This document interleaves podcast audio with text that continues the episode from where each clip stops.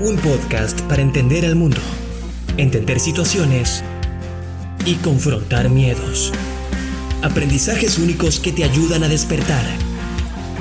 Esto es Lespa Kraiker, coach ontológico profesional, pionero en el mundo del coaching formador y maestro de coaches.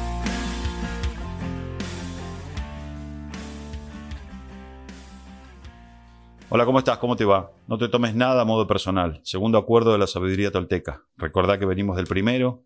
Sea impecable con tus palabras. Impecable como lo contrario al pecado. Palabras sin pecado. ¿Qué sería pecado en esta, en esta idea lingüística de Miguel Ruiz? Que tus palabras no vayan contra los demás, porque en tanto van contra los demás, van directamente contra vos. Genera una reacción, esa reacción viene hacia mí, y finalmente el veneno emocional que te lancé, termino tragándolo.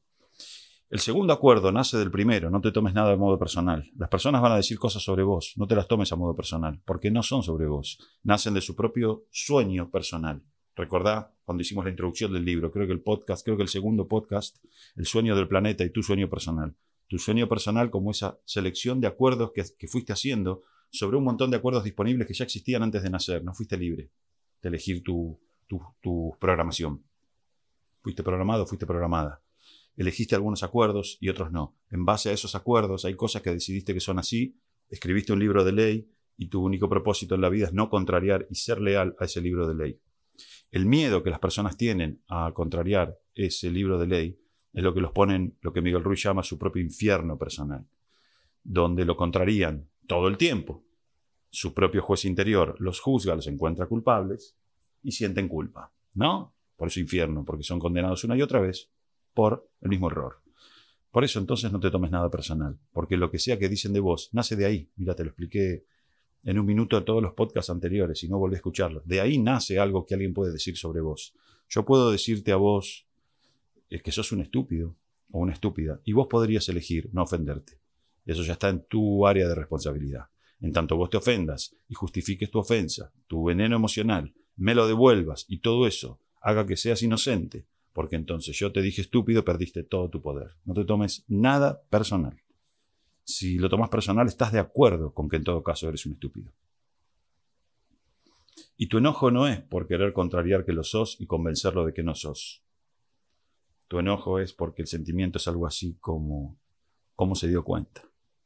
Es como la furia del mago al que le revelan el truco. ¿Cómo se dio cuenta? No puede ser. Y desde ahí nace la reacción. Según Miguel Ruiz, también cuando te tomas las cosas a modo personal, estás parado en un egoísmo extremo, en lo que él llama la importancia personal. Algo así como, soy tan importante como para que mis cualidades sean destacadas por otros. Luego, después, evalúo si son correctas o incorrectas. Si son incorrectas, las tomo a modo personal y quiero tener razón en las correctas. Sin embargo, esta enseñanza de la sabiduría tolteca, de no tomarte nada personal, no solo tiene que ver con alguna cualidad negativa, un insulto, un maltrato o lo que sea, sino también con las positivas, ¿no? Eh, tanto que yo te diga que sos el peor, como que te diga que sos maravillosa o que sos la mejor. Ninguna de las dos es verdad. Las dos nacen de mi sueño personal. Y no deberías tomar personal ninguna de las dos, simplemente sabes que sos maravillosa. No necesitas confirmación del mundo externo. En tanto necesitas confirmación del mundo externo sobre lo bueno y sobre lo malo, entonces estás en el lucir. Estás en el lucir bien. Entonces, cuando alguien te dice algo y lo tomas personal, lo que vos estás queriendo hacer es lucir correcta según tu libro de ley. Estás en el juicio ajeno. La verdadera libertad es ser libre del juicio ajeno. A eso apunta este segundo acuerdo de la sabiduría tolteca. Finalmente no sos tan importante. Eh, es el mundo del otro el que dice lo que dice. Es su propio sueño personal, es su punto de vista. Y su punto de vista surge de su propia programación y de su propia domesticación. Es importante que distingamos todo esto, porque esto sí es un camino verdadero hacia la libertad. Al tomar algo personal, lo que estás implicando es que estás de acuerdo. Entonces reaccionás para negarlo, pero en realidad estás de acuerdo y lo que sentís es que alguien lo descubrió. Entrás en conflicto y lo que querés finalmente es tener razón, en que no es como vos decís, sino que es como yo digo. También podría yo decirte algo y vos decirme lo que decís me duele o me lastima. Y Quiero decirte esto, no es lo que yo digo, lo que te duele o lo que te lastima. Son tus propias heridas, que en todo caso están siendo rozadas por lo que yo digo. Pero son tus heridas y es tu elección la de entrar en esta dinámica de sufrimiento. Solo que es más simple y nosotros en nuestra domesticación lo que queremos es encontrar siempre un culpable o responsable. Es más simple decir que lo que me lastima es lo que vos decís. Finalmente el patrón, como siempre, es el miedo. Miedo a ser descubiertos en mi enorme deslealtad a mi libro de ley. ¿No? Somos custodios de ese libro de ley, de ese libro de mentiras. Sabemos que mentimos, los demás también nos mienten, por eso también nos sentimos lastimados cuando nos mienten. No deberías sentirte lastimado. Te van a mentir y te van a hacer sufrir. Así como vos te mentís a vos mismo o a vos misma y también sufrís. Y quienes te mienten y te hacen sufrir también se mienten a sí mismos y también sufren. Entonces no te tomes nada personal. Mira, ni siquiera lo que vos mismo o vos misma te decís, porque tu mente habla consigo misma, se desdobla.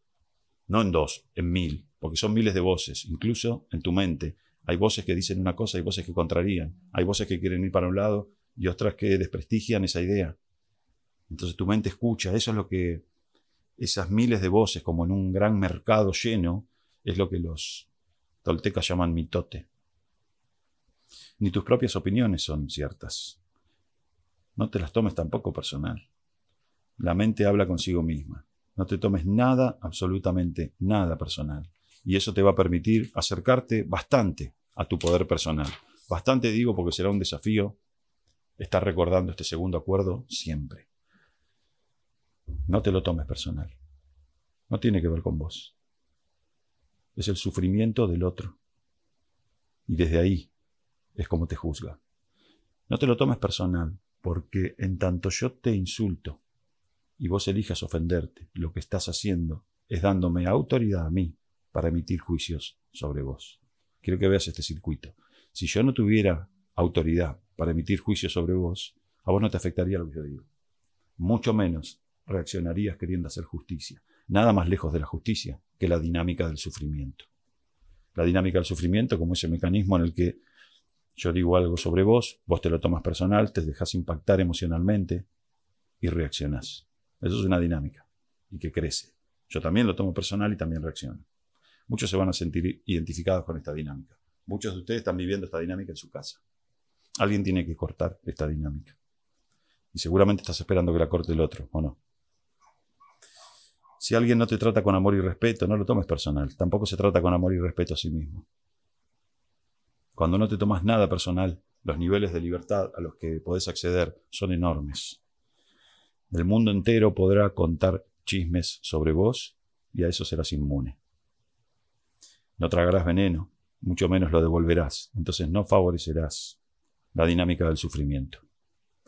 Basta con estar completamente de acuerdo con este segundo acuerdo de la sabiduría tolteca para que miles de pequeños acuerdos que te apoyan en el sufrimiento queden completamente desvirtuados somos adictos al sufrimiento y somos socios en apoyarnos en esta adicción, lastimándonos unos a otros, tomando nuestros juicios a modo personal.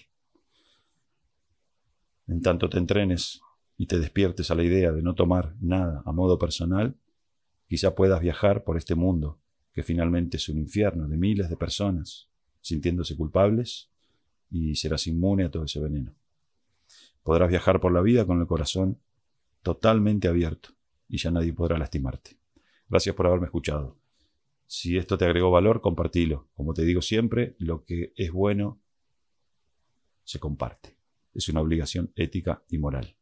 Parte de ser impecable con nuestras palabras. Seguime en Instagram, seguime en Spotify, seguime en YouTube, en Facebook.